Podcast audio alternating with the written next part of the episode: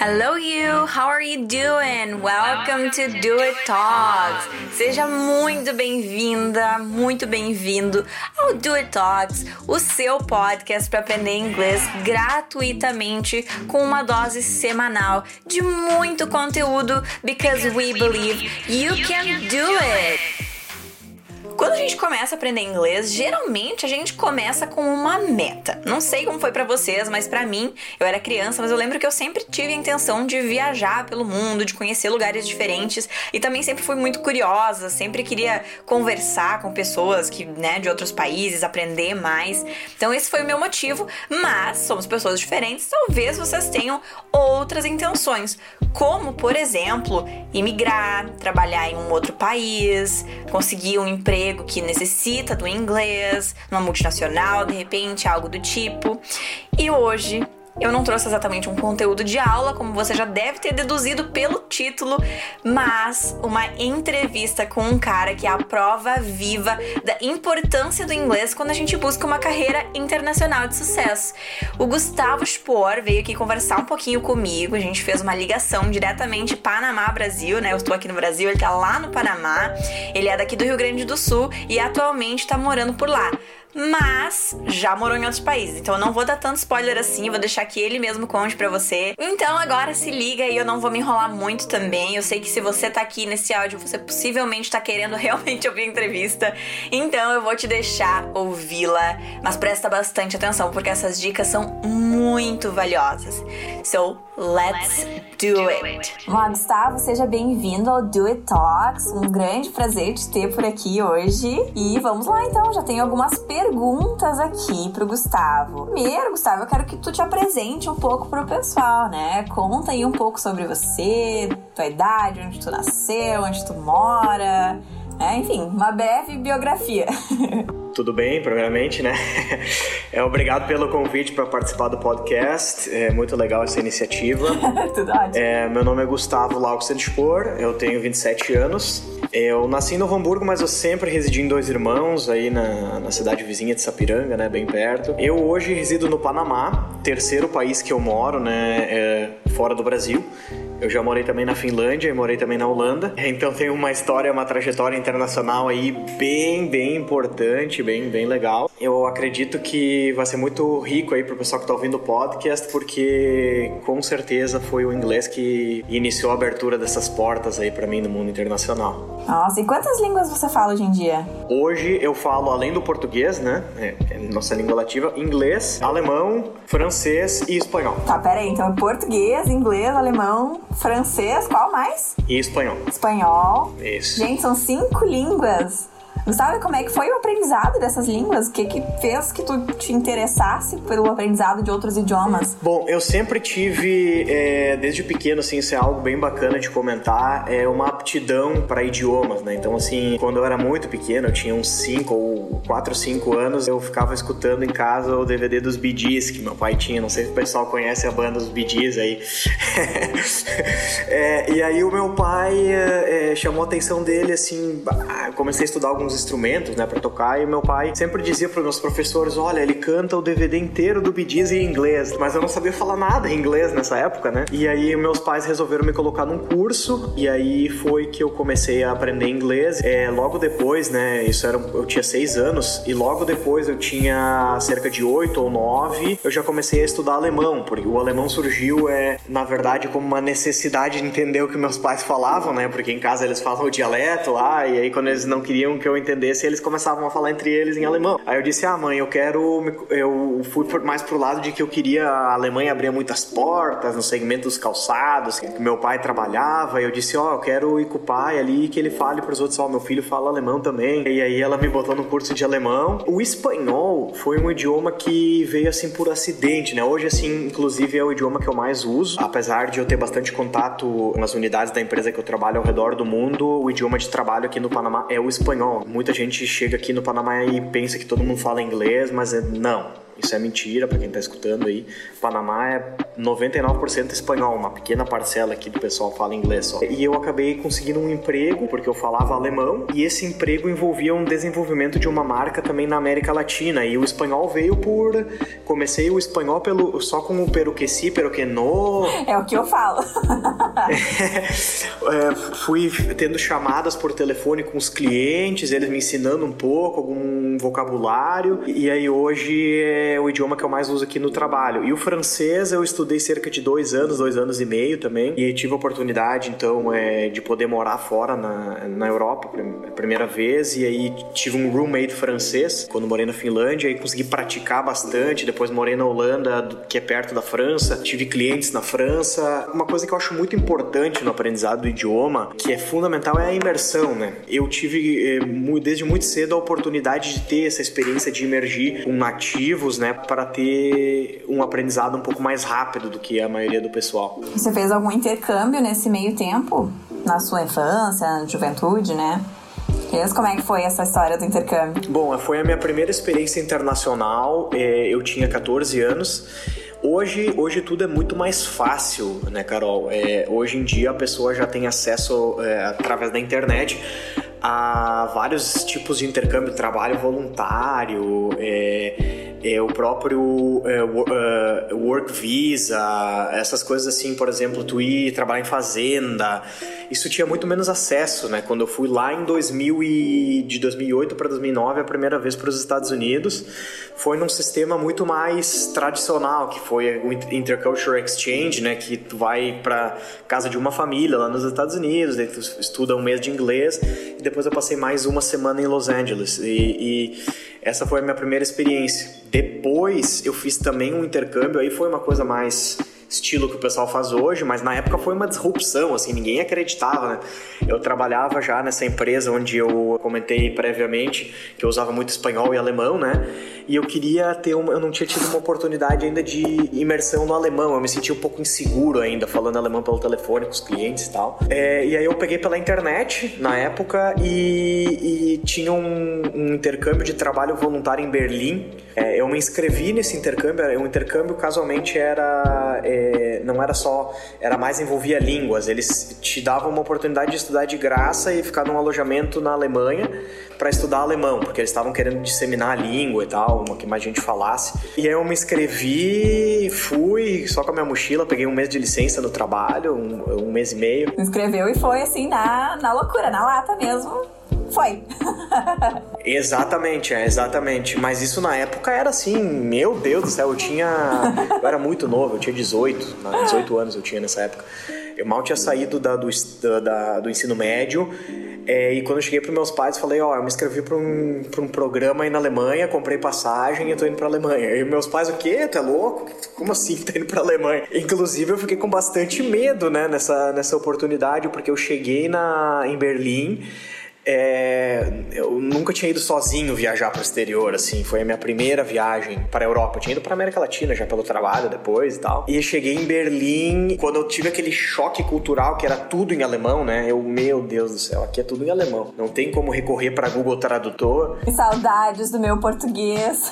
é, e aí eu cheguei em Berlim e no trem já eu tinha só um mapa do lugar onde era e a minha mochila. Então eu cheguei, e era um lugar não no centro de Berlim, né? Não era era ali no. É, não sei se o pessoal conhece Berlim, mas ali no Berliner Dom, no Alexanderplatz, ali onde fica o muro. Não, era lá num bairro chamado Grunau, que é lá no final de Berlim. E é bem uma, uma bem assim, parece interior aí do Rio Grande do Sul, travessão ali em Dois Irmãos. E aí tu pensa, onde é que eu me meti, né, nesse momento? E aí, e aí eu tive que eu tive que pegar o, o, o, sair do aeroporto, pegar um trem, sair desse trem e pegar aqueles que na Alemanha eles chamam de Straßenbahn, que é aquele o trenzinho, aquele o bondinho, né? E aí ele me deixava na frente de um mato de pinheiros assim. Eu comecei a olhar o mapa pensei, cara, o mapa tá me levando para dentro desse mato aqui, que que é isso, cara? E aí eu atravessei esse mato e, e era um e o alojamento era ali no meio do mato, eram uns bangalôs assim, uns bangalôs na beira do rio, na em Berlim Berlim. E cheguei, entrei lá, eu sou o Gustavo, programa e tal, de trabalho voluntário. Eles, não, é aqui mesmo e tal. E, e aí me achei lá. Gente.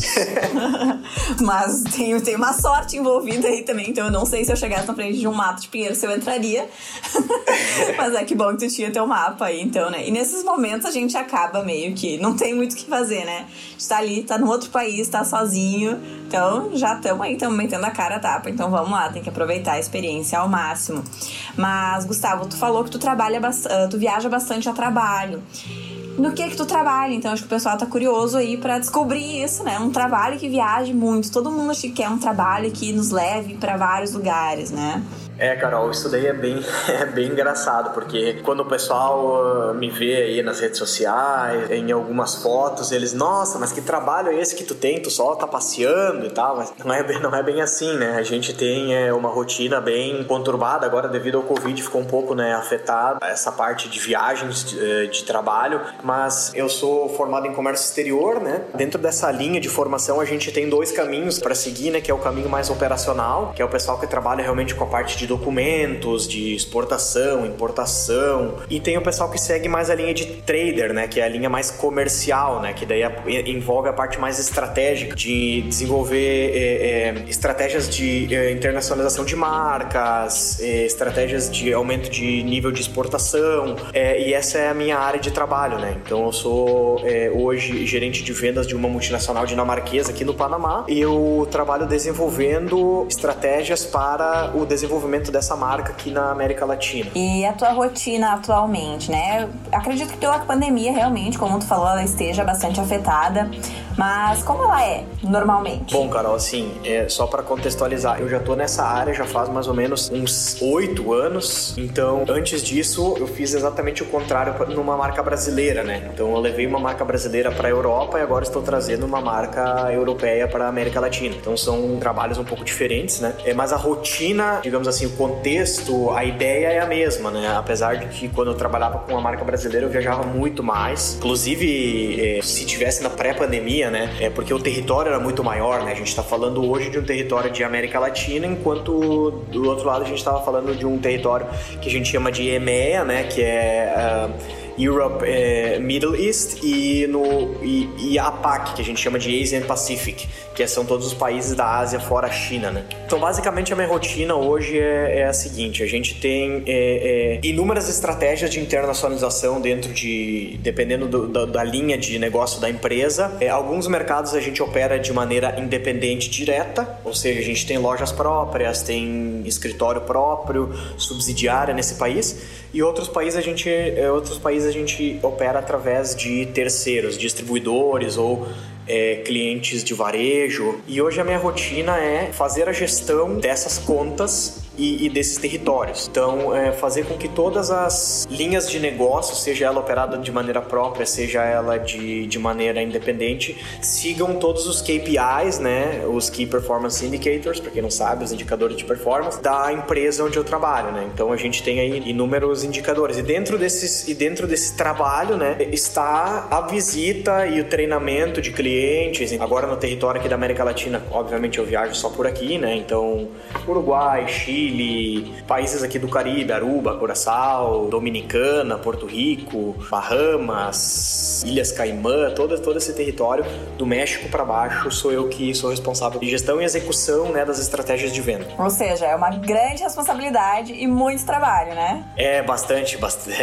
A gente tem, como eu disse, a gente tem então dentro desses dois modelos, né? É, é, a gente tem mercados onde a gente atua de maneira é, independente, como eu disse, né? Então, uh, por exemplo, o México, onde a gente tem lojas próprias e tem um, um, funcionário nosso lá também que faz a parte de gestão das contas multimarca, né? Que não são lojas só da nossa marca, envolve gestão de pessoas, é, então é, é um trabalho bem desafiador, bem bacana. E sobre o inglês agora um pouco. Por que que tu acha que o inglês ou que o aprendizado de uma segunda língua, né, de mais línguas no teu caso, é importante para as carreiras das pessoas atualmente? Bom, Carol, sendo bem sincero e direto, é, o inglês e o espanhol são línguas fundamentais para tu te desenvolver no mundo dos negócios. O espanhol mais para quem é da nossa região aqui, porque é fundamental. O pessoal aqui, infelizmente, a grande maioria ainda é, é os negócios são feitos em espanhol. É, as outras línguas que eu estudei foi por curiosidade, mais por uh, querer aprender, é, mas elas não, digamos assim, não me fariam tanta falta é, falando de currículo.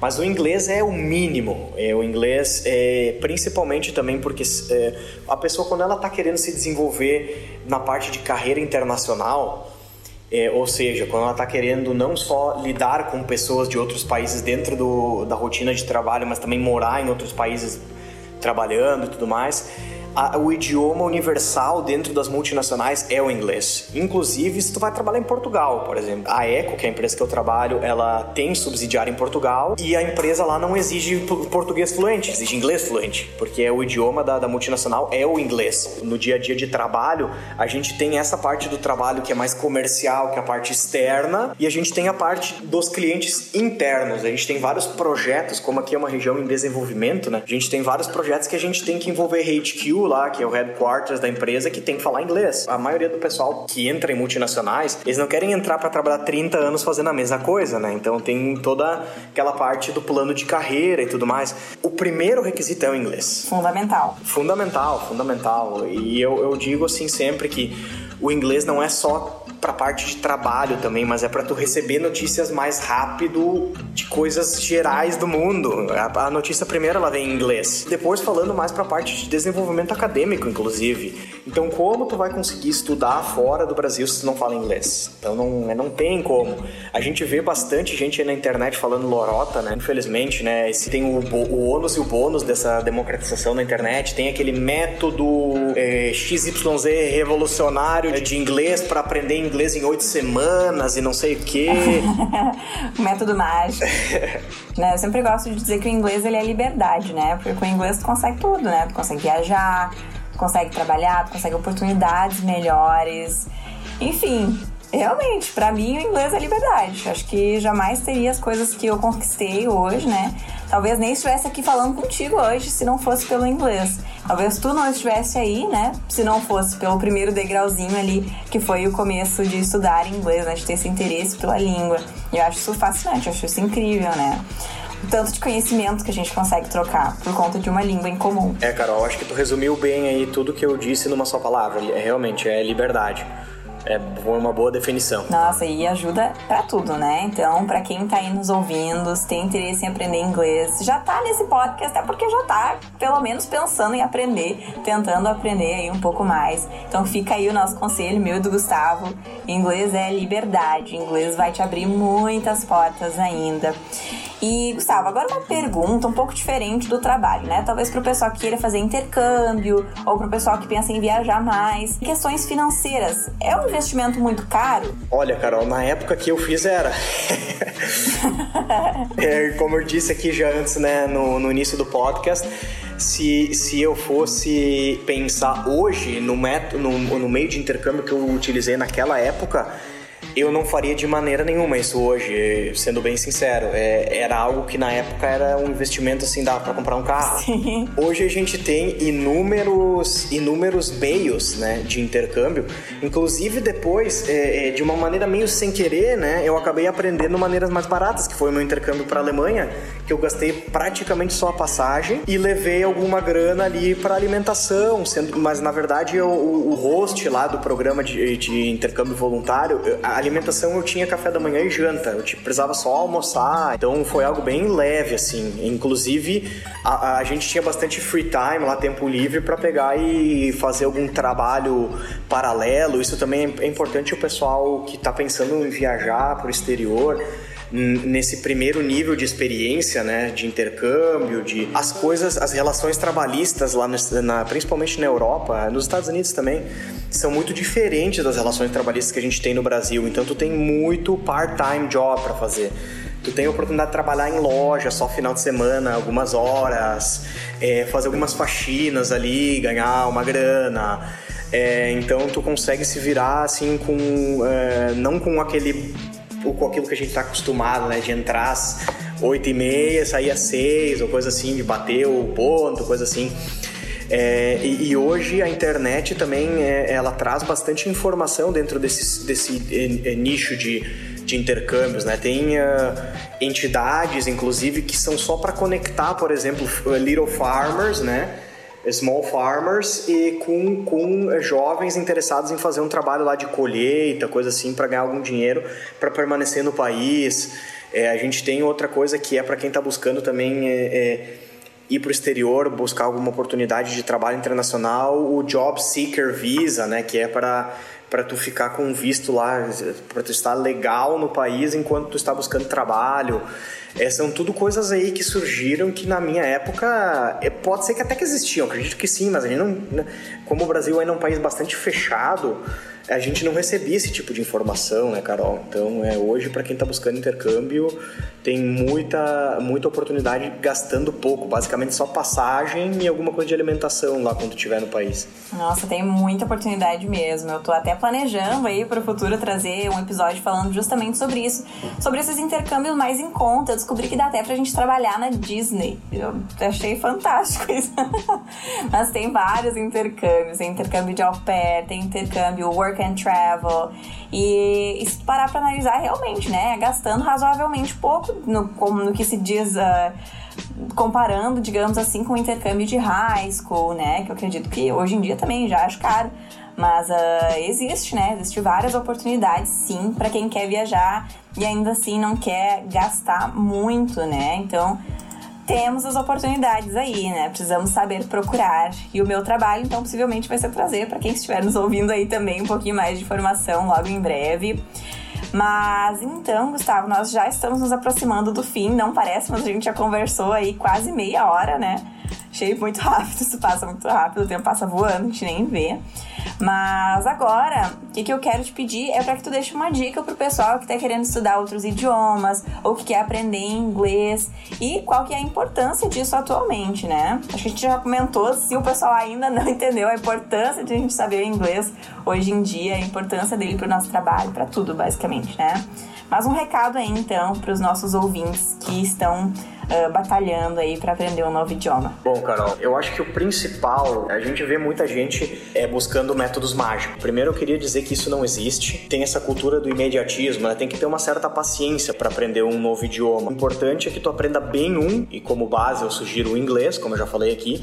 E o inglês vai te abrir a cabeça para tu para te tornar muito mais fácil o aprendizado de outros idiomas, como por exemplo francês, italiano, é que as, essas línguas da família dessa família são muito parecidas, né, em algumas coisas. A dica que eu posso dar, procure uma escola de inglês séria, onde você vai estudar inglês é, de uma maneira suave, onde não vai ser aquela coisa, ah, tô indo para aula de inglês, tem que ficar duas horas lá sentado ouvindo música em inglês e fazendo não sei o que. É, procure procure uma é, uma escola onde a metodologia seja for fun, assim, digamos assim, tu te divirta aprendendo o idioma, porque isso vai fazer com que tu tenha curiosidade de buscar o, a segunda parte que é o after class, né? Não adianta você ir lá aquelas duas horinhas por semana e achar, ah, beleza, cumpri o compromisso lá e, e era isso. Você tem que gostar de, de, de, aprender, tem que tentar, assim, no Brasil a gente tem muito filme dublado, não, vou arriscar, vou olhar um legendado, é, vou escutar música em inglês, vou ter, começar a tentar ler meus primeiros livros